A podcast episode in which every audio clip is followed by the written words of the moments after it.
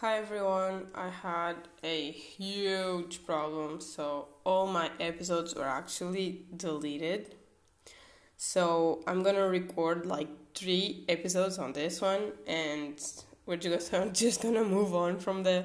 I'm really sorry that we have to start like this again, but I'm sorry. I just hope that you guys actually really, really understand. Thank you.